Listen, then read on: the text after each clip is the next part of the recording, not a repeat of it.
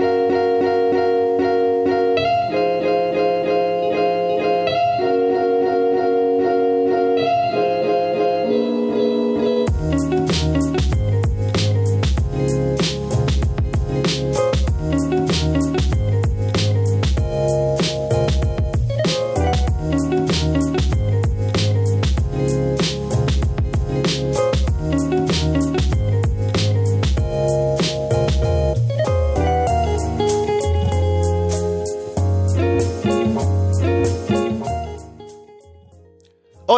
¿cómo están? Soy Alessandro Leonardo y esto es Arras de Lona.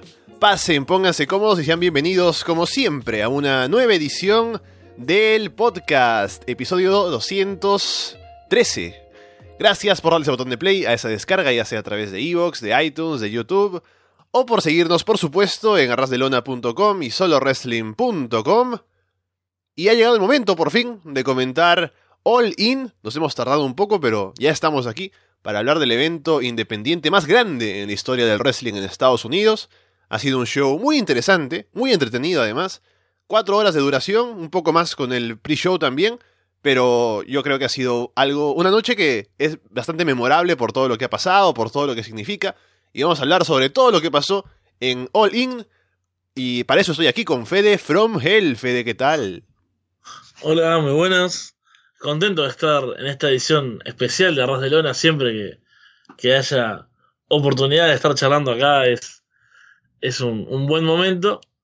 Y bueno, la gente nos comentaba en el directo previo a, a Olin que querían un, un arroz de lona al respecto. Sabemos que es un show importante por, por lo que significaba, ¿no? Este show independiente con tanta convocatoria de público, con tanto espacio en los medios, con todo lo que fue ese fin de semana, con, con Starcast también, ¿no? Con todos esos eventos, podcasts, eh, cosas con los fans ahí, actividades con los fans, ¿no? Fue como eh, algo, y, y, sobre todo lo, llamativo también es que fuera de, de los grandes fines, fines de semana, ¿no? De, de WWE, no es un SummerSlam Week, ni WrestleMania, ni, ni nada, o sea, fue un show que fue por, por mérito propio, digamos, ¿no? Esa, toda esta, este proyecto de, de, bueno, de la gente de Being the Lead, ¿no? De Cody Rhodes, los, los Young Bucks.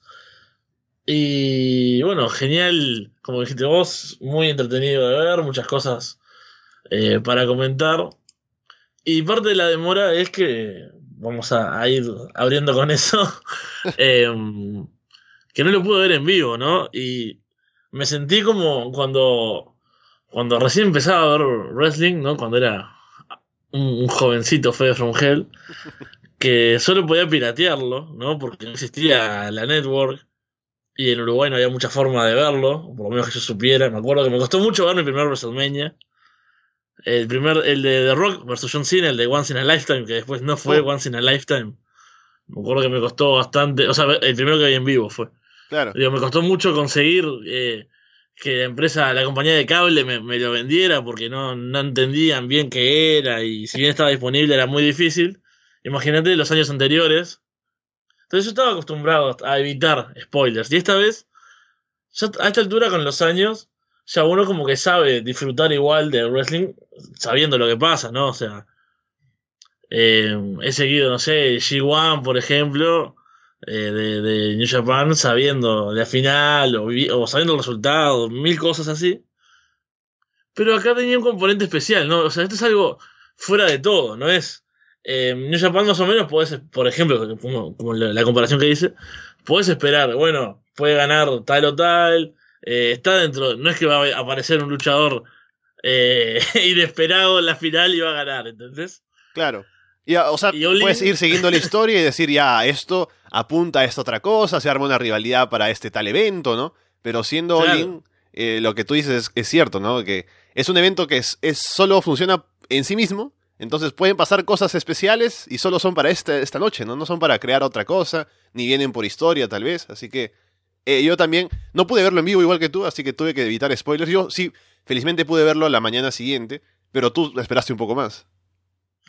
Uf, sí, yo aparte, bueno, tenía show el sábado, entonces Eh, estuve eso me ayudó por lo menos a estar desconectado, no estar con el celular eh, cerca. Pero después el domingo también estuve eh, complicado durante el día, vi un poco, después tuve que parar y ya empezó el lunes y la vida normal, ¿no? Entre semana. Y era como esa enfermedad de cada minuto que tenía, decía, bueno, capaz que puedo ver media hora de Olin para ir adelantando. Y así lo fui llevando. Y, y por suerte escapé de todo. Lo único que llegué a ver antes de borrarme de los grupos de, WhatsApp para, para, evitar. Aparte, yo soy obsesivo y tengo que entrar siempre para no tener las notificaciones. No sé cómo harás vos, Alessandro. No, silencio casi todo, excepto las de Arras de Lona que tengo que les tengo ahí, pero también entro, las veo y salgo. pero en un momento entré en un grupo para no entrar las notificaciones y leí el nombre Flip Gordon, por ejemplo, ¿no? Mm. Entonces dije, ya estoy sabiendo cosas, no, no puedo. Y así me mantuve en el ostracismo durante unos días. Pero bueno, por suerte lo vimos. Por suerte fue entretenido y vamos a comentarlo. Ah, solo eh, como un comentario global, ¿no? Hablando de cómo es el evento y que funciona en sí mismo. Lo que me pareció más, más destacado, o sea, dentro de todo lo que hay, es el hecho de que se notaba que era un evento que era como producido por ellos, por los mismos luchadores, y que estaban ahí para divertirse, ¿no? Para, para pasarla bien, y creo que eso también se transmitió en, en el evento en general para que tú también lo disfrutes cuando lo veas. Sí, totalmente. Incluso, ¿te acordás que habíamos comentado también en los días previos de, bueno, ese miedo con los Dream Matches, ¿no? Con los cruces estos imposibles, que cuando pasan el fin de semana de WrestleMania, ¿no? En el Super Show, en WrestleCon, en los Super Show, todas esas cosas, los tipos vienen de luchar cuatro veces, van a hacer eh, siete combates en un día, cosas así, y muchas veces ves duelos que por nombre serían geniales, y que a veces los tipos van y hacen como como decimos, el greatest hit, ¿no? O sea, van, hacen los, los movimientos característicos, siete minutos de lucha y se van. Y acá teníamos la esperanza, cuando hablábamos, de que fuese diferente, ¿no? De que se lo tomaran como, como esa oportunidad que era y como algo divertido aparte, o sea, que hubiese esa sensación entre ellos que se transmitiera y yo creo que fue así. Al menos todos los grandes combates que, que había con, con nombres fuertes, ¿no? Con cruces llamativos eh, creo que terminaron eh, cumpliendo con lo que uno esperaba. En el pre-show, Cody Rhodes y los John Bucks salen a hacer la promo de inicio. Presumen que tienen pirotecnia, diferente a otros eventos de wrestling que se producen actualmente. Presentan a su leyenda invitada también, que es Rod Warrior Animal, que sale ahí con una moto saludando al público, no hace mucho más en, en el evento. Le regalan merchandising al público. Y vamos al primer combate, que es los Briscos contra SCU. Frankie Kazarian viene vestido como Rocky, Scorpio Sky como Apollo Creed, después de ese segmento, ese video que tuvieron en YouTube entrenando. SCU hacen su promo de odiar a la ciudad en la que están, pero son los babyfaces igual, frente a los Briscos que son los Hills. Los Briscos dominan a Scorpio, Kazarian hace el comeback. Scorpio en un momento lanza a Mark en un gran belly to belly suplex desde adentro del, del ring hacia afuera, sobre Jay. Jay le aplica el Jay Driller a Kazarian. Mark remata con el Froggy Bow, pero Scorpio rompe la cuenta.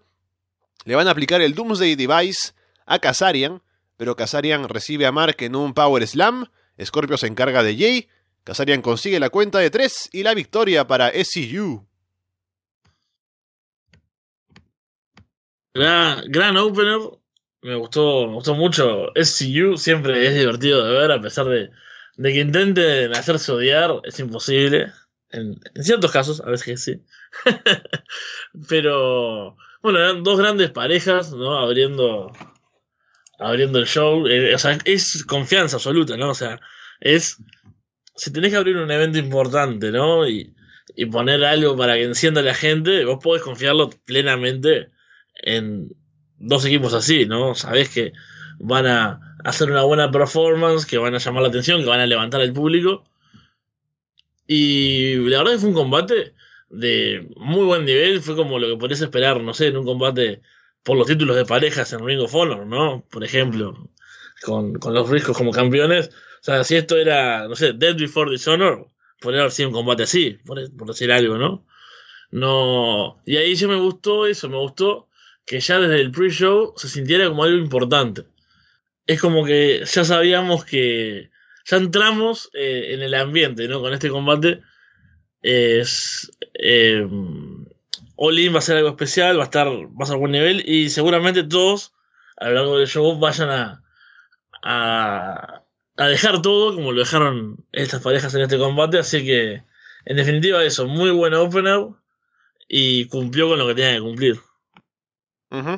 Sí, y con el detalle del atuendo de que llevaban SU, ya te ibas dando cuenta de que, ah, mira, se basan en lo que han hecho todo este tiempo en Big the Elite, que sería muy importante para lo que vendría en otros momentos más adelante en el show. Kenny Omega hace una promo en backstage.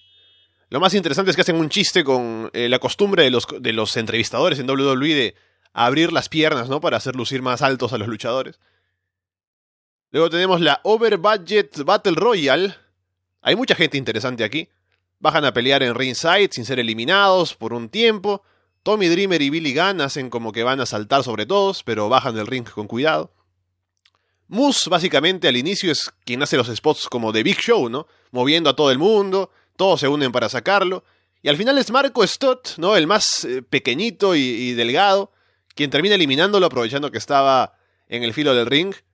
Los Best Friends hacen equipo, se abrazan, hacen el tiro de cámara de la pose de Rainmaker cuando se abrazan. Brian Cage y Punishment Martínez intercambian Huracán Ranas, Head Scissors. The Hurricane les aplica Choke Slams a, ambos. Jimmy Jacobs le aplica el Five Knuckle Shuffle a Austin Gunn. Hace como que va a aplicar el pedigree, pero su padre, el, padre de Austin Gunn, interviene, Billy Gunn. Bully Ray es el heel del combate, claramente, eliminando a Tommy Dreamer, a Austin Gunn, a Marco Stott. Jordan Grace llega hasta casi el final lanza a Cage en Powerbomb y luego lo elimina. Cole Cabana y Jordan Grace le aplican el WhatsApp a Bully Ray. Bully elimina a Jordan pateándole en la cara. Los últimos son él y Cole Cabana. Bully elimina a Colt, pero aparece el hijo del chico a quien Bully más temprano había lanzado sobre una mesa. Y hay que recordar que el chico, el luchador, le había pedido a Cody Rhodes que pusiera en, el evento a algún integrante de su familia. Y aquí está, pues, el, el hijo del chico. Pero cuando Bully le aplica el, el Powerbomb afuera, no había sido eliminado. El hijo del chico se quita la máscara luego de eliminar a Bully Ray. Y resulta ser, o más bien antes de eliminar a Bully Ray, resulta ser Flip Gordon, que elimina a Bully y se lleva la victoria para ser retador al título de Ring of Honor más tarde. Bueno, muy divertido todo este, este combate. Me encantó, pero por varios motivos. Yo creo que fue un tremendo Battle Royale, ¿no? Comparado con, otros, eh, se fue realmente eh, muy bien armado, me parece. Eh, toda la parte esa inicial de, de la acción en ringside, ¿no? Con todos luchando por ahí, antes de, empezar con las eliminaciones, fue muy divertida. Después, cómo se fueron dando, cómo usaron bien las eliminaciones. O sea, yo, creo que estuvo muy bien buqueado. la impresión que tengo es que es que otras Battle Royals están en los shows para llenar cartelera, ¿no? Para hacer la, cosa poco importante. Y de pronto, cuando hacen una Battle Royale y tanta gente involucrada, hay ciertas directivas de la empresa que dicen, ya, queremos que esto pase, esto otro, esto es lo importante. Y los demás están ahí para llenar, ¿no? Pero en este caso, como es all-in y es la participación única de todos estos que están metidos en este combate, casi la mayoría, les dan libertad para que, hagan, que hagan sus cosas, que cada uno luzca bien, haga sus spots, ¿no? Y de pronto sabemos cómo va a terminar, pero hay que ver cómo se llega a eso. Claro, aparte, yo creo que lograron bien eh, que hacer que todos luzcan y que las cosas tuvieran sentido, lo cual es, maravilloso, ¿no? Yo que soy un obsesivo con, el sentido, por lo menos con que yo le dé sentido a las cosas. Pero no sé, que Bully Ray eliminara a, los tipos queridos, por ejemplo, para hacerse odiar. Cosas básicas, pero bien hechas, ¿no? no por eso hay que, hay que dejar de destacarlas. Eh, muy buena la acción también, y como vos decís, em, creo que todos tuvieron un momento para anotarlos, porque es su única participación en el show, no es como, no sé, que los vas a ver en otro pay-per-view después, viste, o que, eh, ah, bueno, el lunes los veo de vuelta, no importa su participación hoy. Entonces, por ejemplo, no sé, Ethan Page, que es un luchador que por lo general no me llama la atención, tuvo un par de momentos, ¿no? un par de movimientos ahí bien aplicados y, que se vieron vistosos, que fue como, mira, hasta él es interesante en este, este Battle Royale que en otro momento no me llamaría la atención. Y bueno, también en cuanto a historia, ¿no? Lo del hijo del chico fue, fue genial, fue inesperado. También me gustó quiénes quedaron, porque yo, yo pensaba mientras lo veía, gran parte del público que estaría mirando All In, incluso presente ahí, es público, digamos, no tanto el fan casual, capaz. O sea, si bien obviamente debe haber gente que le gusta el wrestling y, ya no conozca tal vez tanto, pero muy, muchos de los seguidores de, de las indies, ¿no? De Ring of Honor también, de, de Being the Elite. Es como ese tipo de público, me parece. Entonces, creo que nosotros todos creeríamos más ese final, Bully Ray y Cole Cabana, que si al final quedaran otros luchadores, ¿no? Porque el ganador iba a enfrentar a Jay Little por el título de Ring of Honor. Entonces era bastante creíble, digamos, y, y quedan con posibilidades los dos, ¿no? Bully Ray, que tuvo mucha presencia en el combate, que es ese heel, y Colt Cabana, que incluso me acuerdo que en la previa se había comentado que era uno de los posibles ganadores y que querían que se enfrentara a Jay Little y demás. Y la sorpresa ahí, con la primera sorpresa de la noche, y la reacción del público fue genial. Y eso también es algo que han venido trabajando en, la previa, ¿no? Con los videos y todo, con el tema de Flip Gordon, cómo, cómo lo habían dejado afuera. Y te das cuenta que en realidad, a pesar de ser este show, digamos, aislado, ¿no? Porque no es parte de una empresa ni nada, tiene toda esta construcción que han llevado a cabo en Ring of Honor, en Being the Elite, y en todos lados donde tuvieron presencia. Cody, los Young Bucks y demás. Y cómo en realidad toda esa construcción funcionó, porque ese momento con Flip Gordon no hubiese sido tan importante si no hubiésemos estado viendo como hace meses y meses eh, él quería ser parte y no podía. Y bueno, y aparte también tiene su historia previa de, Ring of Honor con Willy Ray. Así que por todos lados creo que este fue un gran Battle Royale en cuanto a acción, en cuanto a, a buqueo y el resultado que después daría otro, otro combate interesante en el show. Antes de continuar, mencionar nada más que me gustó mucho el equipo de comentarios en el evento, que eran en la mesa casi todo el show, porque hubo momentos en los que no. Y Enrique Cabani, Excalibur y Don Callis, me parece que aportaban cada uno lo suyo y lo hicieron muy bien. Ricaboni llevando más o menos el, el, el, orden, ¿no? Presentándote los combates, hablando de las cosas. Excalibur aportando en, en cuanto a lo que pasaba en el ring. Don Callis añadiendo los comentarios por ahí y me pareció que lo hicieron muy bien y también en la parte de la comedia los tres cumplían, así que me gustó mucho el equipo de comentarios. No sé si los volveremos a ver juntos, pero al menos en esta noche funcionaron. Sí, sí, totalmente. Me, me gusta mucho, como decís, cada uno en, su rol es bueno, ¿no? Y Enrique Caboni me parece que es como, como una garantía, ¿no? Es un tipo que lo podés poner ahí y, va a llevar adelante, ¿no? La, la mesa, la, la conducción. Es esos tipos que, te dan seguridad, que los, aparte que los escuchás, ¿no? Y, y es como lo suficientemente serio, lo suficientemente divertido, ¿no? Y bueno, Don Callis a mí me encanta, siempre me, hace reír bastante. Tiene, tiene una actitud muy graciosa, muy divertida y, y también tiene, tiene así como, como, como, algo especial, creo, ¿no? Y Excalibur también es un tipo bastante especial. Entonces era como una mesa muy llamativa pero que no llegaban al punto de... Eh, ¿Viste cuando hay invitados en las mesas de comentaristas y, y, llaman demasiado la atención? Pasa mucho en WWE, ¿no? Que de repente meten a, a Kevin Owens, por decir algo, en la mesa de comentaristas. Y claro, tiene una, una personalidad que habla mucho y, eso y a veces es como hasta apabullante que haya gente que hable demasiado en las mesas de comentaristas.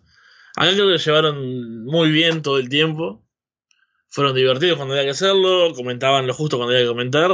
Eh, fue realmente, sí, muy destacado el trabajo de, la mesa de comentaristas con ellos tres. Ya en la cartelera principal de All In, el primer combate era Matt Cross contra MJF. El combate en realidad menos destacado de la noche, porque era el menos llamativo, ¿no? Había venido sin hype detrás, era el opener. MJF en un momento usa a Todd Sinclair de escudo para distraer y toma el control. Ataca el brazo izquierdo. Cross hace el comeback con un solo brazo. MJF aplica un pile driver con Cross atrapado en las cuerdas, pero cuenten dos.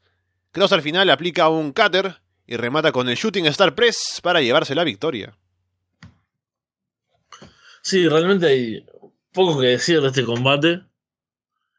no tiene el trasfondo que pueden tener otros de la cartelera, ni tampoco son nombres tan grandes como otros que vamos a ver más tarde. Hmm. Me llama la atención la decisión de ponerlo ahí, ¿no? En una cartelera que es de combates grandes, ¿no? Que había tanto, y que además al final se ve que falta tiempo. Eh, bueno, pero será lo que pensaron que era una buena forma de, calentar el show, de empezar así, ¿no? con algo no tan fuerte. Sí, sí, a mí también me llamó la atención, incluso con esto de que yo estaba, bueno, viéndolo tarde. Empecé a ver el show y pensé que era. Dije, bueno, esto debe ser el pre-show, pongo. Pero dije, no, qué, qué, extraño, porque en realidad, por la duración y eso, no, no me coincidía que fuese no parecía, esa parte no decía en ningún lado que fuese Zero Hour, como era el, el nombre. Y tuve que preguntar a ver bien qué, qué, ¿cuándo es que empieza el show? ¿Qué, ¿Qué, es lo que pasa primero? Me dijeron, no, la lucha de parejas. Y es como, claro, o sea, no, no, no le entendía a ese punto, ¿no? De decir, qué raro este combate para, para ser el, el que abre oficialmente el show, ¿no? El show de, de verdad de Olin. Pero sí, fueron por, por esa opción, ¿no? Uno por lo general piensa en un opener tal vez eh, grande o fuerte, no con, con, buenos nombres. Pero este caso fue como de los menos importantes del show. Igual la acción estuvo bien. Eh, Matt Cross siempre es divertido de ver. Es un tipo con, con mucha experiencia. Yo creo que también fueron por, por el lado de, de la oportunidad, ¿no? Porque tal vez MJF es un tipo que se está haciendo. Me parece que ahora está teniendo relevancia en, en, las indies, ¿no? En, CCW sobre todo. Creo que también está en, en algunas otras empresas que ahora no, no, recuerdo, pero sí es un tipo que está teniendo, bueno, AAW también, lo, estuve viendo con Col Cabana justo. Es un tipo que, que, se está viendo bastante y me parece que, bueno, ponerlos ahí en el opener fue como darles una oportunidad y que la gente igual también se iba a aprender porque Matt Cross, por su lado, es un tipo que es vistoso y eso siempre ayuda a este tipo de público, ¿no? Ver a alguien que hace una shooting Star Press seguramente levanta la ovación de la gente. Entonces, tampoco es una, decisión que, me parezca horrible, solo extraña. Y eso fue un combate divertido. Se mostraron ambos eh, sus perfiles, ¿no? En JF, más del estilo de, del Gil que hace trampas y no que se metió con el público, Matt Cross, con, con sus vuelos y su forma atlética de luchar. Y eso, ¿no? Un combate creo que sirvió como para, si parte del público no los conocía, conocerlos y tal vez empezar a seguirlos. Sean Mooney entrevista a Nick Aldis en backstage, una promo simple poniendo over el título de NWA, hablando del combate con Cody Rhodes.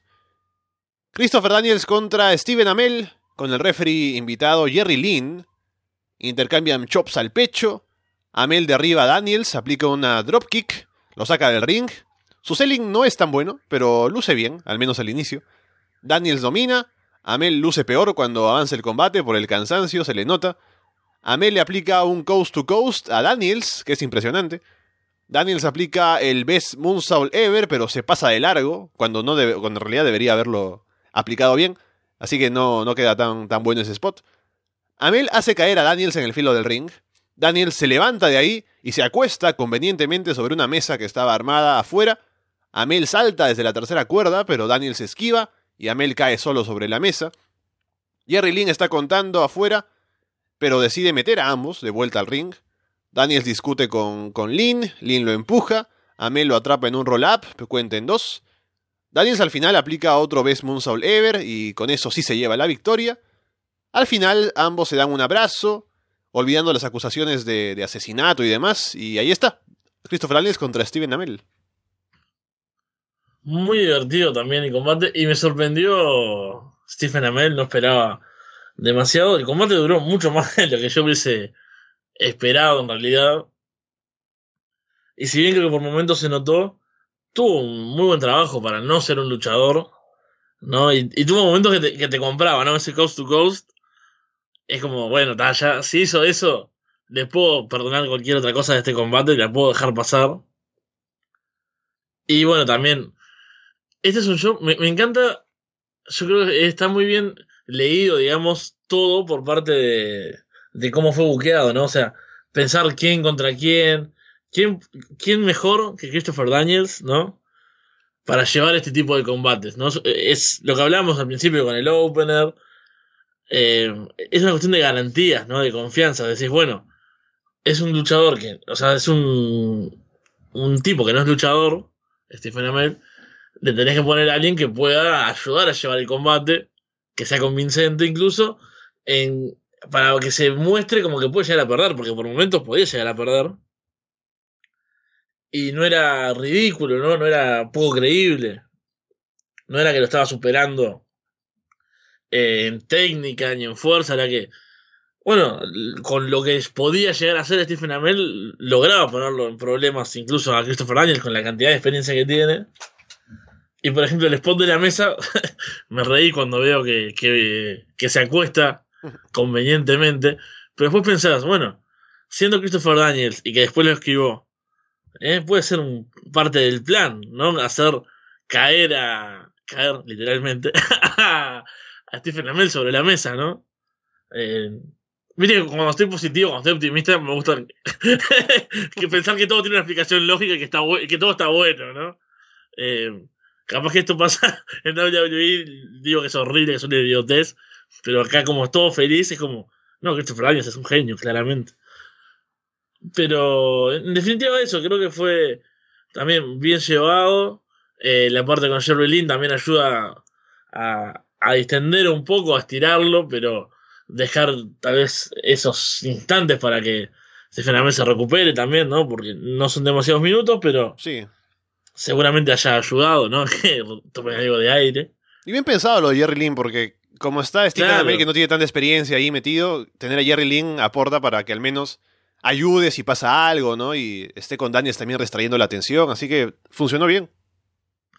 Sí, sí, por eso creo que ahí va sumando detalles que notas la cabeza que tiene detrás Olin, ¿no? Además de, de, todo el tema de cómo fue vendido, etcétera, etcétera, ves que estaban pensando en esas cosas y creo que es parte de que sean luchadores, ¿no? Los que están armando esto y con experiencia. Entonces, un tipo, ¿quién más que un luchador, ¿no? Sabe eh, este tipo de cosas y puede confiar en un compañero, puede decir, bueno, ¿quién puedo confiar para este combate?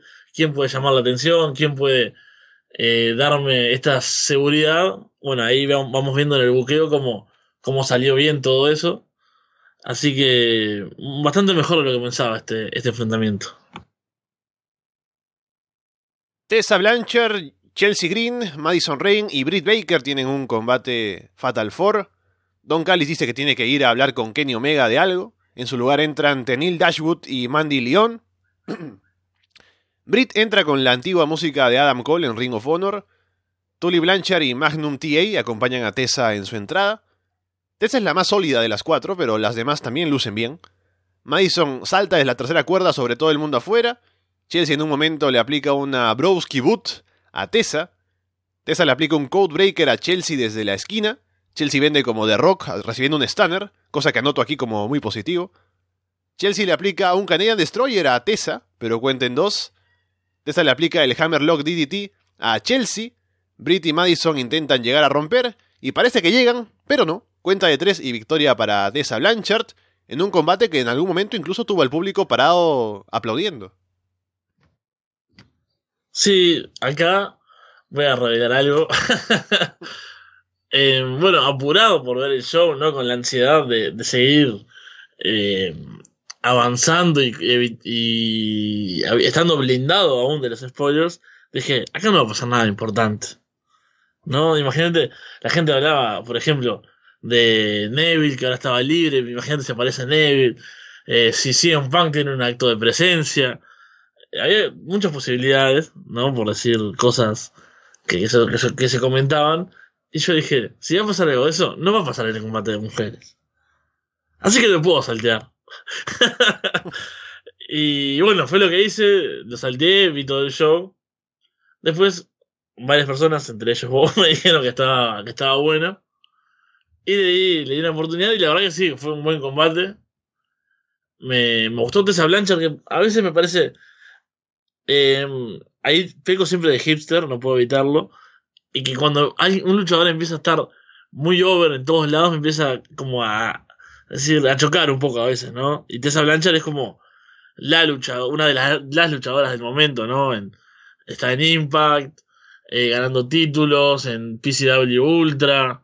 No es como esas que están en todos lados y suelen ganar. Es como que ya llega un punto que pienso que. No sé, no, es lo que me llama la atención, pero eh, acá tuvo una gran performance. Se vio súper fuerte, ¿no? Era como que arrollaba con las demás. Incluso me, gustaba la forma de caminar, incluso, ¿no? Mm. Eh, la veías cuando, no sé, le aplicaba un movimiento a una y cuando iba a la otra parecía que le iba a matar. Caminaba, ¿viste? Con, con esa decisión, con ese paso, que realmente era como. Esto es lo que yo quiero ver con una luchadora, ¿no? Yo quiero ver gente, o sea, si ver una lucha, quiero ver gente que con esta presencia, que realmente están luchando, van a ir a golpearse, no nada de, de poses y cosas, esto era así, se sintió fuerte, me gustó, me ha gustado Chelsea Green hasta, bueno, hasta un momento del combate, no lo de, ¿cómo se llama el movimiento de Ryder? La Browski Boot. Ahí dije, qué necesidad, ¿no? De, Contení el dashboard además en comentarios. Ah, pero ahí no sé qué, qué pasa. No, que, que, eh, ella también estuvo con Zack Ryder hace un tiempo. ¡Oh! Estoy a, ras de corazón. Estoy desactualizado de lo que pasa. Porque bueno, Zack Ryder, por favor, ¿qué, necesidad de saber algo de él? Em, y ahí yo estaba mirando el combate feliz. Cuando vi ese momento dije, no, bueno, ojalá que no gane después de hacer este, este movimiento horrible. Qué necesidad de homenajear a, a Zack, ¿no? Pero más allá de eso, eh, me gustó, me gustó bastante. Eh, todas creo que tuvieron su momento. Incluso Britt Baker, que no la tenía vista, no, recuerdo haber visto nunca en combate y pensé que hasta sobraba, me pareció al principio, pero tuvo también. Que era, por cierto, doctora Britt Baker. Sí. así la presentaron, ¿no? Vino con, con, el, con la bata ah, blanca. sí, sí, sí. Y no sé, será doctora, no sé. ah, pensé que le estabas afirmando que sabía. No, em, solo por el gimmick. como hay, había alguien que era doctor también. ¿Para, ¿Para, qué quise recordar algo si después no recordaba el nombre? Bueno, lo voy a buscar y lo voy a mencionar después cuando me acuerdo. Pero eso, fue un buen combate de mujeres. Yo creo que también eh, levantó el público, hubo buena respuesta y tuvo buena acción, que es lo que esperábamos en un combate acá en, en All In. Me sorprendió porque Chelsea Green, Madison Rey no tienen necesariamente fama de ser grandes luchadoras, pero el combate quedó muy bien, en ritmo, en, spots, en todo, en, storytelling, en el drama, la gente se metió mucho, así que bien por ellas, lo hicieron muy bien en este combate. Stevie Richards.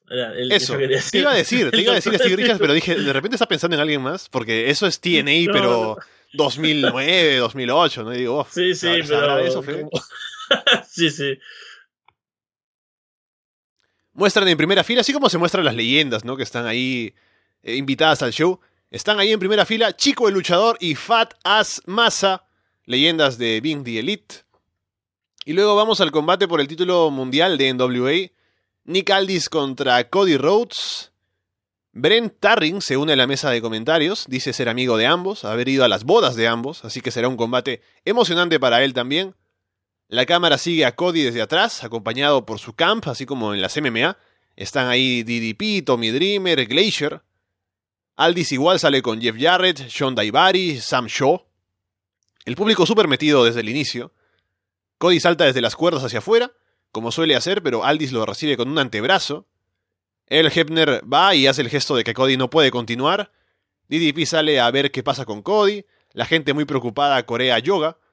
Daivari entra para pedir que se reanude el combate, empuja a DDP, eh, empuja a Hepner también, DDP le aplica el Diamond Cutter en el ring, Cody sangra de la frente o encima de la, eh, de la ceja más bien, se reanuda el combate, Cody intenta un Alabama Slam, pero se le cae a Aldis, no sé si estaba planeado en el momento en que lo veo, pero confirmo que es un botch porque Cody inmediatamente después levanta a Aldis y lo lanza en Alabama Slam.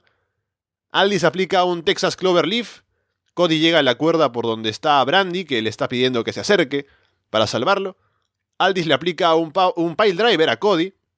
Brandy sube al ring para rogarle a Aldis que se detenga. Aldis salta en elbow drop. Brandy se pone encima de Cody y recibe el movimiento. Aldis es muy preocupado por lo que ha pasado. Cody consigue al final aplicar el crossroads, pero cuenta en dos. Aldis luego intenta un sunset flip, pero Cody lo detiene, se sienta encima, cuenta de tres y victoria para Cody Rhodes nuevo campeón mundial de NWA, el público muy emocionado por el momento, ¿no? Y esto, eh, lo más importante, ¿no? Aparte de todo lo que significa la historia y demás, es que pone a, NWA, al título mundial al menos, en una posición que no había tenido en años en el wrestling. Sí, es muy interesante acá todo lo que pasa. Creo que es más eso que el combate en sí. Pero va- vamos a ir por partes. Creo que todo tiene un ambiente clásico, obviamente.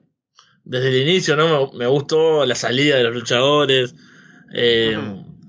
Cómo estaban acompañados. Se notaba como que era un combate importante que se habían estado Claro. preparando, ¿no? Y ahí está la gente que los ha estado ayudando. Es como, el, como decía, ¿no? En las MMA, que viene con su camp de entrenamiento, hacía que el combate se sintiera importante para ellos también. Sí, sí, eso también muy bien trabajado toda esa parte. Y la primera mitad, digamos, la primera parte del combate no tiene nada demasiado llamativo. Hasta que llega ese momento de que se detiene, que se me hizo algo largo, tal vez. Creo que me sobró un poco lo de Daivar y lo de DDP ahí. Como que, o sea, yo estaba metido en el combate, por eso, como, te, como decíamos, ¿no? Esa entrada, ese, ese comienzo. Si bien no fue súper explosivo, pero yo estaba atento, quería saber cómo se iba desarrollando, etcétera. Y toda esa parte me mató un poco. Me, no sé, se me hizo. Me lo, enfrió, me parece, el combate. A mí, por lo menos, no, no me agradó. Pero lo que sí sirvió, si se quiere, tal vez, y tal vez, no sé si haya- esa haya sido la idea, pero como que a partir de ahí levantó, ¿no? Capaz que Mm. ese, ese bajón que yo sentí, la diferencia con lo que continuó hizo que se sintiera que esa segunda mitad fuese impresionante, que tal vez si el combate hubiese sido más lineal, no lo sentía tanto, no lo sé. Bueno, estuvo también el detalle del sangrado, el drama, ¿no? Con Cody. Sí, yo cuando vi la sangre dije, esto es lo que le faltaba. Y a partir de ahí fue esa curva ascendente. Y ahí tiene todo, todo el drama justamente, ¿no? La presencia de Brandy, que esta vez me- me gustó también como, como participó, eh, el sacrificio ahí poniéndose sobre el Cody para que evitara el codazo, la reacción de Nick Aldis a eso, o sea, me cómo, se vieron los personajes también de, los luchadores, ¿no? En, en todo el combate. Y también el final, que- porque, claro, una de las opciones era que ganara Cody y que fuese así como esto. No es un final definitivo, no es que lo superó ampliamente. Así que daría lugar a una revancha, que también sería interesante, se podría vender muy bien. Así que pensando también en un futuro, es interesante lo que pasó. Fue un gran momento después de, cómo se trabajó también el camino a este combate. Y es otro de los aciertos de, de Olin, me parece.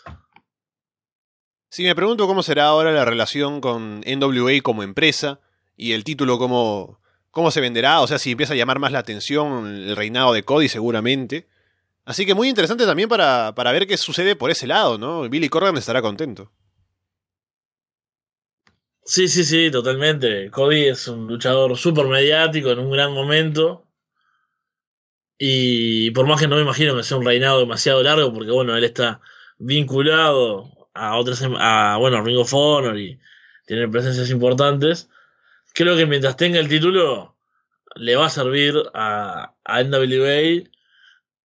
eh, porque, por eso, porque lo pone a un nivel mediático importante, lo hace llegar a, más gente de lo que seguramente lo haría llegar Nick Aldis. Chicago Street Fight, Hangman Page contra Joy Janela. Hangman salta en un gran moonsault desde la tercera cuerda hacia afuera. Hay un barril en una de las esquinas de ringside. Janela salta desde ahí sobre Hangman entre el público. Janela hace rodar el barril y se lo lanza a Hangman, que salta por encima. Experiencia de haber jugado Donkey Kong. Hangman levanta a Janela en posición de Torture Rack y se lanza desde ahí sobre una escalera que está apoyada entre el filo del ring y el barril. Penelope Ford le da una bofetada a Hanman, esquiva todos los golpes que Page intenta darle y termina aplicándole un stunner. Pone a Hanman sobre una mesa afuera, Yanela salta encima en elbow drop desde la tercera cuerda. Yanela y Penelope arman dos mesas abajo de las gradas que están en la rampa. Hanman termina lanzando en powerbomb a Yanela desde arriba sobre una de las mesas. De vuelta en el ring, Hanman aplica el Rite of Passage, pero Penelope rompe la cuenta. Tiene una bolsa Hanman saca lo que hay ahí, y son sus botas vaqueras que le hablan. así que tiene ahí un flashback. En otra de las, de las bolsas está un teléfono, como el que usó para matar a Joey Ryan. Están ambos sobre una escalera. Hanman golpea con el teléfono a, a Yanela y aplica el Rite of Passage desde arriba sobre una mesa en el ring para llevarse la victoria. Brutal, brutal. Este combate fue eh, muy divertido, más de lo que esperaba. Tiene, bueno, esos guiños a, a Being the Elite, la acción, ¿no? Los spots. Yo creo que fue una gran, gran combinación. Hangman Page con Joey Janela, que son dos luchadores que me gustan, que me parecen diferentes. Pero creo que salió muy bien. Cada uno aportó. No solo, no fue esos, esos combates en los que, por ejemplo, como hablábamos más temprano, MJF y Matt Cross, que cada uno aporta lo suyo, pero de maneras diferentes. Yo creo que acá se combinaron, o sea, aportaron cada uno lo suyo, pero llegando a un término medio. Y entonces quedó tremendo. ¿no? Hangman Page tuvo una gran performance, incluso como personaje, ¿no? Con todos estos momentos, las botas, el teléfono, eh, con sus caras, ¿no? Creo que... Sí, eso, eso. Porque eh, en eso ha mejorado muchísimo, ¿no? O sea, ahora es un mejor luchador también, tiene más presencia y todo, pero lo que te transmite, ¿no? Con sus gestos, con las caras, ¿no? Me parece que ha mejorado bastante y es importante para, para terminar de establecerse como un personaje destacado dentro de los eventos en los que participa. Sí, sí, totalmente. Aparte, contra un tipo como Joey Janela, ¿no? El bad boy, un tipo que sabemos que hace spots peligrosos todo el tiempo. Acá te lo vendía como, bueno, Hammond Page está un poco loco, entonces puede luchar con Joey Janela de igual a igual. Incluso puede hacer cosas peores que Joey Janela, como hacerle un powerbomb corriendo desde la rampa hacia el vacío sobre una mesa.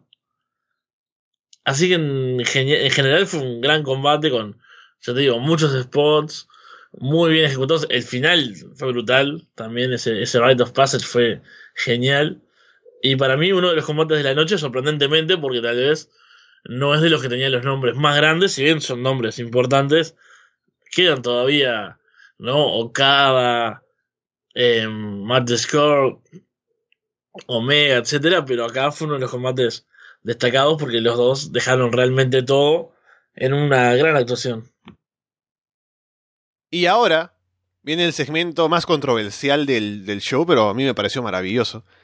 Se muestra un video en el que aparece eh, que Joey Ryan tuvo una erección luego de que, de que murió, ¿no? En, ese momento en el que Page lo mató. Lo que sucede ahora es como uno de esos momentos en los que Undertaker vuelve de la muerte, pero en lugar de monjes, que salen ahí con, los, con las antorchas, ¿no? Para acompañar, así como WrestleMania 20, vienen tipos disfrazados de penes, ¿no? Con un traje ahí completo. Y de pronto Joey Ryan vuelve a la vida, camina por ahí entre ellos, va hacia el ring, Page está como que ha visto un fantasma, no, se puede, no puede creer que está pasando.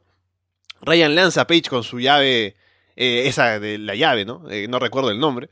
Le pone el chupete en la boca, le aplica una super kick, hace que sus acompañantes se lo lleven, ahí cargado, ¿no? Y mientras la gente corea Rest in Penis, y es, genial, es, es el momento de la noche.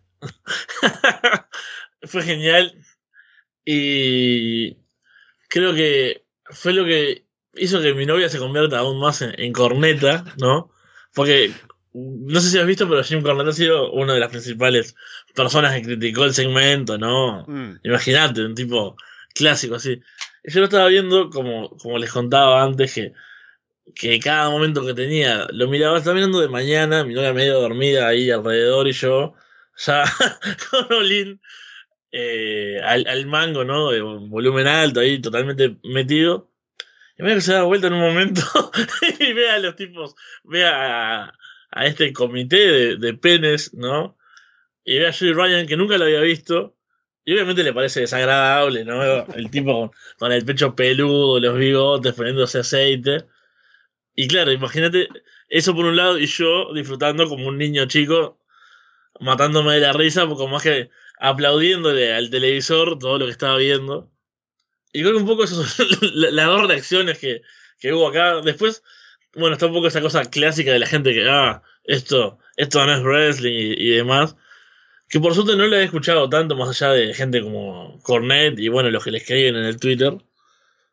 Pero Eso me interesa saber después cuando, cuando la gente vaya escuchando y nos vaya comentando este programa, eh, el Arras de Lona Universe, ¿qué piensa de, Mm. de este segmento? ¿no? Yo creo que, que fue muy divertido y salió muy bien. lo- y- Lo que me pareció fue que me gustó especialmente porque explota un poco lo ridículo que puede ser el wrestling a veces, ¿no? Porque es una parodia de lo que pasa con Undertaker, que no ha pasado una vez, sino ha pasado varias. Que vuelve la muerte, ¿no? Porque su personaje es así. En este caso, Joey Ryan murió, y desde que aceptas que murió, ¿no? En Being the Elite, y estás metido en esta historia que es así un poco ridícula, apuntando a alguna cosa extraña. Y como es Joey Ryan y tiene el personaje también de asociado con la pornografía, ¿no? Con todo esto. Es, es, es, creo, una combinación de cosas que lo hace genial. O sea, a mí me pareció muy gracioso y muy, muy también creativo, ¿no? Cómo salieron de toda esta historia que armaron durante tanto tiempo en Being the Elite, que Joey Ryan tiene muerto un buen tiempo en el, en el programa. Y también des- destacar el comentario de Excalibur, ¿no? Que dice, esto puede ser una buena o mala noticia para su esposa, ¿no? Que parece que, claro, estaba triste, pero ya, había, ya lo había superado. es cierto. Fue, fue, sí, un gran momento. Muy divertido y, y eso, vamos a. Quiero escuchar después la, las reacciones del, del Arras de Lona Universe. Sí, también, eh, no solo Excalibur, eh, también hicieron un gran trabajo eh, Ian Ricabón y Don Callis hablando de este segmento, ¿no? Don Callis diciendo que es una eh, resurrección y ah, Sí, Ian Ricaboni hablando, ¿no? De la experiencia que tiene como ex profesor de educación sexual, así que muy bien, Sí, muy bien todo. es cierto. Ahora recuerdo los comentarios de, de ser profesor de educación sexual y todas las cosas que se dijeron en ese momento. Fue, fue muy divertido, es cierto. Ahora lo, lo había olvidado, pero lo recuerdo y me me río de, de solo, de solo pensarlo. Jay Lethal va camino al ring, pero alguien lo detiene, alguien no se sabe quién, nunca, le da las gafas de Black Machismo y le toca el hombro para activar el cambio de personalidad para el siguiente combate que es por el título mundial de Ring of Honor, Jay Lethal contra Flip Gordon. Lethal entra completamente como Black Machismo con la música, sale acompañado de Lani Poffo además, que me parece un gran detalle. Tienen una camiseta ahora de los, de los dos. Lethal cree que Brandy es Elizabeth, que Brandy ha venido acompañando a Flip, la lleva a su esquina en ringside, le reclama cuando se mete por ahí, luego la levanta sobre el hombro como hacía Macho Man.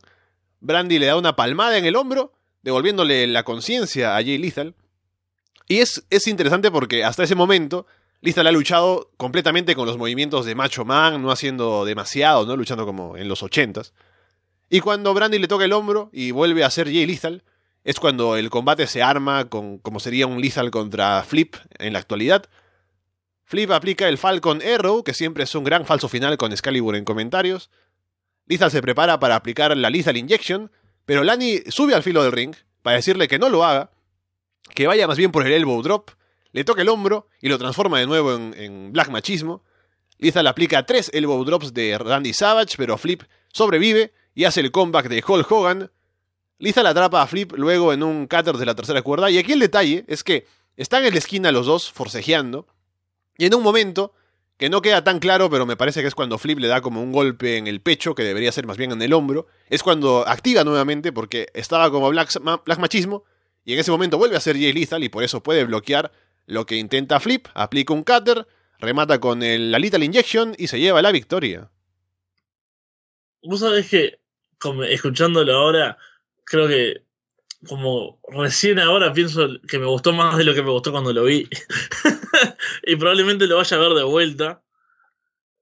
Pero qué esto fue realmente también muy divertido. A mí Black Machismo me encanta. Era es un acto que me parece eh, muy, muy genial y no lo esperaba aparte. O sea, eso creo que fue lo, mejor. Cuando lo veo en esa previa que hacen, ¿no? Como está saliendo hacia, hacia el ring y sabés que se va a convertir o que probablemente lo vaya a hacer, pero después lo hace completamente, ¿no? Como decís vos, con los movimientos, con toda esa primera parte. Lo de Brandy Rose, eh, confundiéndosela con, con Elizabeth, fue genial también. Y esa parte, esa cosa de convertirse y desconvertirse, también me pareció completamente inesperada. Eh, Y aparte, Lisa lo vendió muy bien, ¿no? Porque cuando Brandy, por Sí, ejemplo, le toca el hombro en el ring, tiene la cara de que no sabe dónde está y es genial. Sí, sí, me gustó que, que se tratara así diferente, ¿no? Porque era un combate por el título de Ring of Honor, pero no se sintió como se sentiría un combate por el título de Ring of Honor en Ring of Honor. ¿No? Creo que fue bien traducido, digamos, al formato All-In o a lo que podríamos esperar en All-In. Fue divertido, fue bizarro. Y fue un buen combate, aparte, porque cuando estuvo como Jay Little, fue, bueno, el gran luchador que sabemos que es. Así que también, otro combate que tiene buena acción, es divertido, es creativo, o sea, también otro, otro de los éxitos, me parece, otro de los puntos altos del show.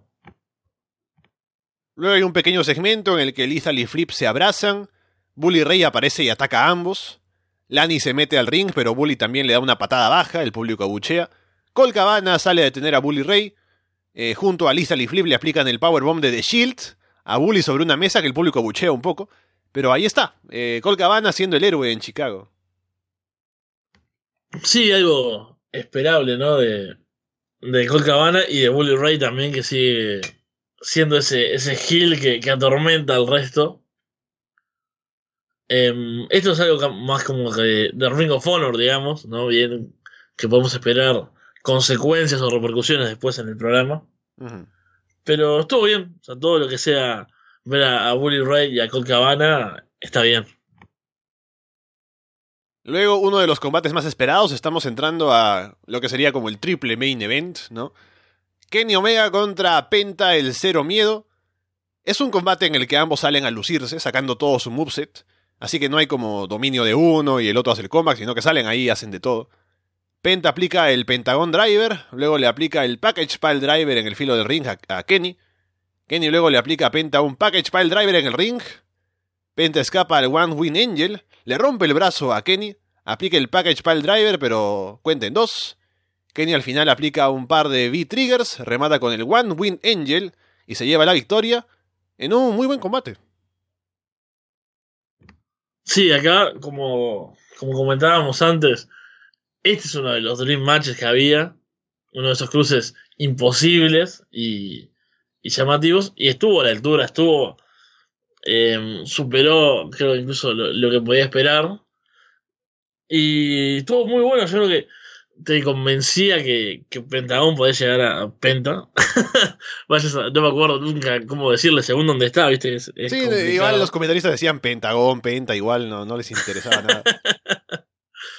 eh, porque cuando le rompe el brazo y le hace el package file driver, puede haber ganado perfectamente. Yo, por lo sí. menos, viéndolo. Yo decía que se va a ir a retar a New Japan luego, Pentagón. claro. Como, porque no puede, así, así wow. nomás no se le gana al campeón IWGP. Claro, fue un gran momento y eso fue por cómo construyeron el combate. Hicieron creíble. Eh, Penta tuvo también una gran actuación, se vio arrollador. Y después, bueno, la, me sorprendió el spot del brazo, que es un clásico de Penta, pero me lo imaginaba como algo tal vez post-match, si se quiere, ¿no? O sea, o, o, bueno, algo que haría así en otra ocasión, no en el medio del combate, que este continuara. Pero no me quejo tampoco, o sea, hay combates que ameritan la, la acción, ¿no? Al estilo superhéroe, si se quiere. O sea, que tal, el tipo le rompen el brazo, sigue luchando ahí, se toca un poco, hace, hace así como, ah, sí, que le duele y ya está.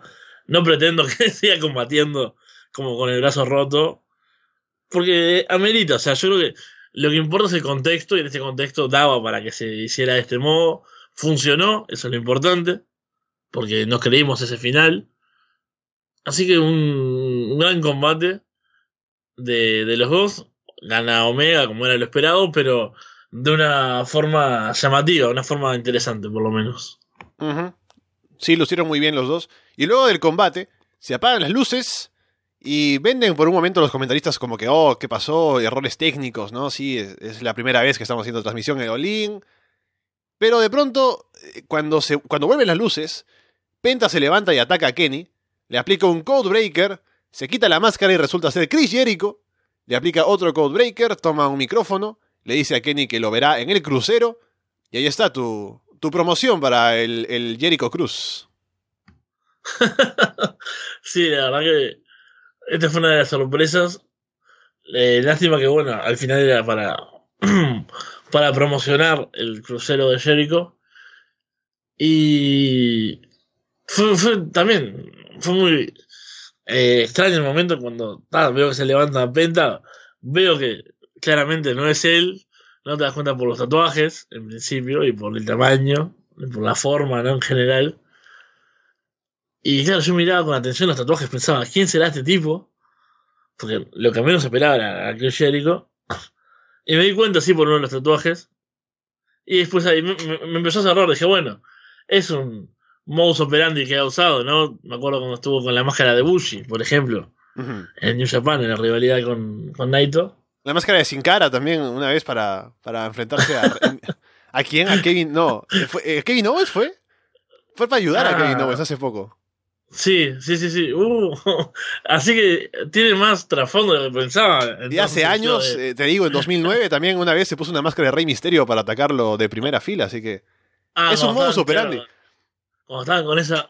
esa sí, cuando estaban con la, la rivalidad aquella que fue buenísima, por cierto. Y también en, lo- en comentarios decían, oh, sí, porque son hipsters todos, ¿no? En WCW, cuando atacó a Dean Malenko disfrazado de otro luchador mexicano. claro, o sea, no, podía recordar lo de, lo de Rey Misterio, lo de Naito que era muy reciente.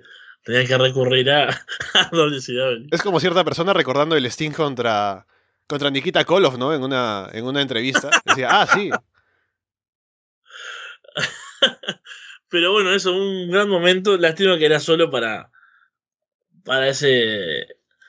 Ese anuncio, ese anuncio, digamos, esa promoción de, del crucero y no para, no sé, continuar con algo de New Japan o con. O bueno, con un combate, o vaya a saber, o, que fuera alguien que. otra persona. Pero igual tuvo el efecto sorpresa, es lo que buscaba, así que. Está bien, tampoco me- tampoco fue algo que me molestara, a ver. Kazuchika Okada contra Marty Skrull. Marty se encuentra con los tipos que hablan con las manos, de camino al ring, y le rompe los dedos a ambos. La historia es como ya nos contaban, Okada tiene la ventaja en tamaño y fuerza, Marty es el underdog, Okada domina, Marty se recupera dándole vuelta a una llave, intercambian golpes en el medio del ring, Marty aplica un gran brainbuster, Marty le aplica luego un gran powerbomb a Okada, mostrando la fuerza que tiene, Okada prepara el Rainmaker, pero antes se burla de Marty haciendo los gestos de eh, 205. Marty le toma la mano, le rompe los dedos, encaja el crossface chicken wing, Okada escapa. Marty lanza Okada contra Tiger Hattori. Marty golpea a Okada con su paraguas, remata con un Rainmaker, pero cuenta en dos. Marty le escupe en la cara a Okada, lo abofetea para provocarlo al final. Okada lo destruye con un par de Rainmakers y se lleva la victoria. Me gustó el combate más de lo que, de lo que esperaba. Y creo que a Octagon también, Sí, sí. porque está, está participando. Pero, a ver, esperaba así un buen combate, son dos buenos luchadores, pero cuando se anunciaban ah, en la previa, no se iban anunciando los nombres, y se hizo este emparejamiento, no me llamó tanto la atención como por ejemplo Kenny Omega y Penta, ¿no? Que era. O sea, la gracia a veces de estos shows es ver cosas que, no esperás, que, que son difíciles de ver, y acá no era tan improbable, ¿no? Porque ambos comparten empresa. Eh, tal vez esa, esa diferencia de peso lo hacía más difícil, pero tampoco es una, un imposible. Pero en la, en la acción, en, la realidad se llevó muy bien. Me gustó también cómo, cómo presentaron la historia. Hay una vez más, eh, hay que destacar el, el buqueo y la construcción del combate y, los comentarios también. No que eh, fue- es un trabajo general el que hay detrás de todos los combates. Se están todos esos detalles para que sea algo, una experiencia completa. Entonces, los luchadores lo venden por su parte, la previa lo vende por su parte, los comentaristas lo venden por su parte, y te da como un resultado general, ¿no? O sea, esa diferencia de, de peso, cada que era el heavyweight, cuando se paran cara a cara y ves. Uno por lo general, yo por lo menos que estoy acostumbrado, vemos a Okada en, en New Japan y eso, no, no lo tengo como un tipo grande, ¿no? O sea, no es un tipo que me parezca que destaque. O sea, estás acostumbrado a verlo contra otros luchadores de su peso y demás. Y no es como, ah, qué alto, qué fuerte que es. Pero acá lo, lo- lo lograron, o sea, bueno, además de que es más alto, pero ya digo, con todo ese trabajo, realmente se sentía como, bueno, esta diferencia le juega a favor. Y bueno, y por todo también lo que significa eh, Okada, ¿no? Como, como luchador, como lo que fue su reinado, como la cara de, de la empresa. Y Marty Skull hizo un gran trabajo para, para ponerse a su altura, para demostrar que, que podía luchar con él, que podía ponerlo en problemas. Así que otro combate que, que destaca, que sorprende y que, bueno, obviamente eh, sabíamos que en el ring iba a funcionar, pero yo no esperaba que funcionara tan bien y que me contara también una historia como, como lo hizo. Sí, muy buen combate y nos vendían mucho en comentarios la idea de que Marty está pensando hacer el salto a la división heavyweight oficialmente, lo cual no sé si será cierto, pero lo veo más difícil que lo que pasó con los John Box, por ejemplo, ¿no? Que ya están ahí, pero Marty es complicado por el tamaño, pero quién sabe. Y también me encanta que decirle te vas a, a 205 live sea un insulto, ¿no? Es, es también curioso. Y lo último es que cuando terminan, no hay mucho más de, de, ovación en el ring o cosas así, porque están apurados todos, porque ya la hora se, pasa y van rápidamente al siguiente combate, que es el main event. Los John Box y Kota Ibushi contra Rey Misterio, Rey Fénix y Bandido. Rey viene con el traje de Wolverine, el clásico ese amarillo. Y les quedan como 10 minutos cuando llegan al ring a hacer el combate, así que van muy rápido desde el inicio. Se nota que están apurados. Están los Box en un momento abajo de, o sea, bajan del filo del ring, conversan en ringside, porque son quienes organizan, ¿no? Los últimos en entrar a luchar son Rey e Ibushi. La gente se levanta para ese duelo. Nick salta en, hacia afuera en tornillo. Ibushi salta en Triangle Moonsault. Rey salta en Asai Moonsault sobre todo el mundo. Fénix también salta. Bandido también salta. Matt corre por la rampa, salta hacia abajo sobre Bandido. Fénix llega corriendo también para recibir el spot. Bandido les aplica una triple, triple huracán rana a todo Golden Elite. Matt tiene a Rey como para el Melzer Driver. Fénix camina por la cuerda para patear a Ibushi. Rey le aplica a Matt un 619. Fénix le aplica un Canadian Destroyer. Bandido una reverse huracán rana. Rey remata con un Frog Splash, pero cuenta en dos. Se escuchan los gritos del referee, creo que dice, ya, vámonos, acábenlo. Le aplican a Bandido un More Bank for Your Buck, pero también con Ibushi ahí metido. Fénix rompe la cuenta, no sé si debía romperla o no. De inmediato los Bucks aplican el Mercer Driver y se llevan la victoria. Se corta la transmisión inmediatamente sin que se puedan terminar de despedir los comentaristas. Y así termina Olin apuradamente. Sí, una lástima lo, abrupto de ese final. Pero yo la verdad no lo, no lo noté tanto en la acción. O sea, no lo sentí como apurado y feo. Había, eso sí era una de las pocas cosas que había escuchado al respecto. No, había leído algo que habían dicho. Sí, qué lindo Olin, etcétera, etcétera. Lástima que los pocos minutos que le quedó al main event. Y yo me esperaba, no sé, o sea, dos minutos, viste, que terminara. Eh, que ni entrara Rey, Rey Misterio entrara, hiciera el 619 y se, se acabara, ¿no? O sea, una cosa nefasta, me imaginaba. Pero no lo fue, o sea, tuvo un tiempo. Tal vez, obviamente, hubiese sido mejor más minutos todavía. Y que no se sintiera ese. ese grito final. Pero. Pero me gustó, no, no lo sentí mal. Me gustó toda la acción, obviamente tiene tremendos nombres. Me encanta ver a, a Flamita ahí. Eh, bueno, Fénix, que está en un nivel tremendo. La caminata por las cuerdas es genial. Más que, más que por el hecho de, wow, está caminando por las cuerdas como recurso en el momento, como fue usado. Ahí Doctor también eh, enloquece por, por Fénix y, y, su caminata por las cuerdas. Pero eso, no solo por el hecho de, ah, qué tipo con equilibrio camina por las cuerdas, ¿no? Por, por cómo lo usó en el momento que lo usó, cómo quedó, a mí me, me sorprendió eso. Y después todo, tiene todo lo que podemos esperar este combate con estas presencias, ¿no? Esos vuelos por todos lados, eh, movimientos, bueno, el Canadian Destroyer de Phoenix. La verdad que fue un gran combate, era lo que esperaba de, de un main event de All-In con todos estos luchadores presentes.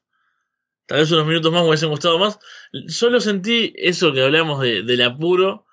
Y bueno, veo que vos también te quedó la duda de cuando Phoenix rompe la cuenta del el More Bang for Your Buck con, con Ibushi. Sí, porque o sea, como están apurados, digo, querrán terminarlo ya, ¿no? Pero viene Phoenix tal vez recordando que en realidad tenía que romper eso y que el final era otro, no sé si querían acabarlo ahí o no. Pero claro. inmediatamente le van al, al Mercer Driver y se acaba. Claro, aparte, ahí, ahí sí lo noté. Fue lo único que me quedó raro es que ahí me, me deja un, ese pequeño mal sabor en la boca. Es que va a romper la cuenta y después es como que va, baja del ring. Ahora no me acuerdo bien precisamente, pero es como que baja y se queda ahí a mitad de camino. Y después no, no va del todo a romper la otra cuenta, porque claro, ahí sí se tiene que terminar.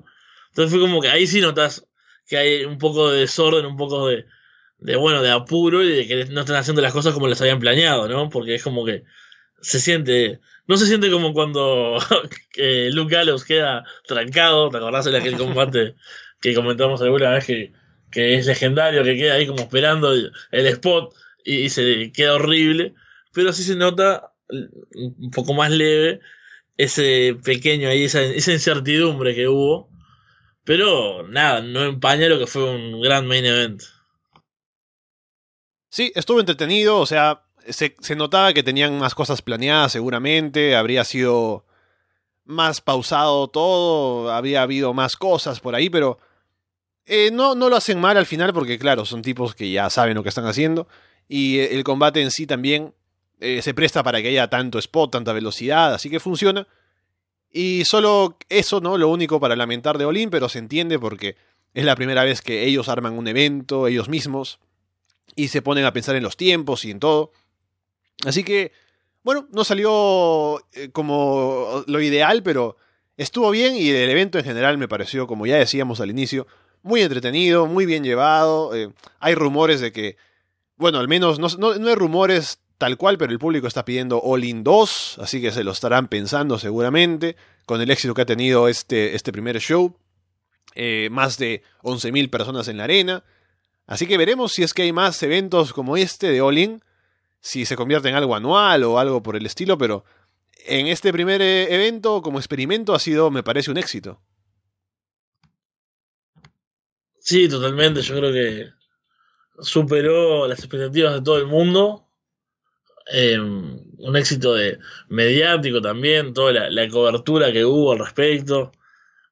Y sí, espero que sea algo que se continúe, que por lo menos eh, no sé, obviamente no hay muchos luchadores que tengan el acceso y el nivel y lo, digamos, la repercusión que tienen ellos, pero que, que sea una, una, demostración, si se quiere, ¿no? De que se puede hacer algo así, ¿no? De, de que es una cosa desde los luchadores, eh, obviamente tiene apoyo, pero, pero que, que se haya servido para eso, ¿no? Que sea como un punto de quiebre tal vez no te digo que, bueno, vayamos a tener 10 eventos así todos los años, porque obviamente es imposible.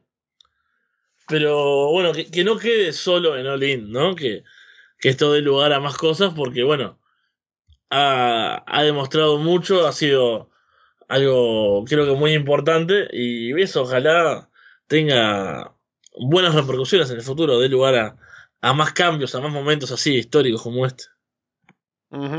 Sí, le disfruté mucho el show y ya con esto vamos cerrando. Por fin pudimos hablar de All In, así que ahí está para que quienes lo hayan visto todavía se animen a hacerlo porque vale la pena. Y con eso nos vamos, Fede, a ver si nos escuchamos, hablamos el domingo en el directo o tal vez después. Sí, espero que podamos estar este domingo porque por lo menos Raw estuvo interesante, hay bastantes cosas para, para comentar. Así que, bueno. Y la semana pasada no pudimos hacer el, directo, ¿no? Y habríamos dicho cosas como, oh, ¿qué pasará con Kevin Owens? ¿Va a SmackDown? Y no, está en Raw todavía. Qué suerte que no hablamos la semana pasada, entonces. No me imagino las posibles ideas que tuviéramos y después quedara todo en nada. Pero bueno, vamos a estar siguiendo entonces en, en Arras de Lona. Con eso dicho, por ahora los dejamos de parte de Fede From Hell y Alessandro Leonardo. Muchas gracias y esperamos verlos pronto.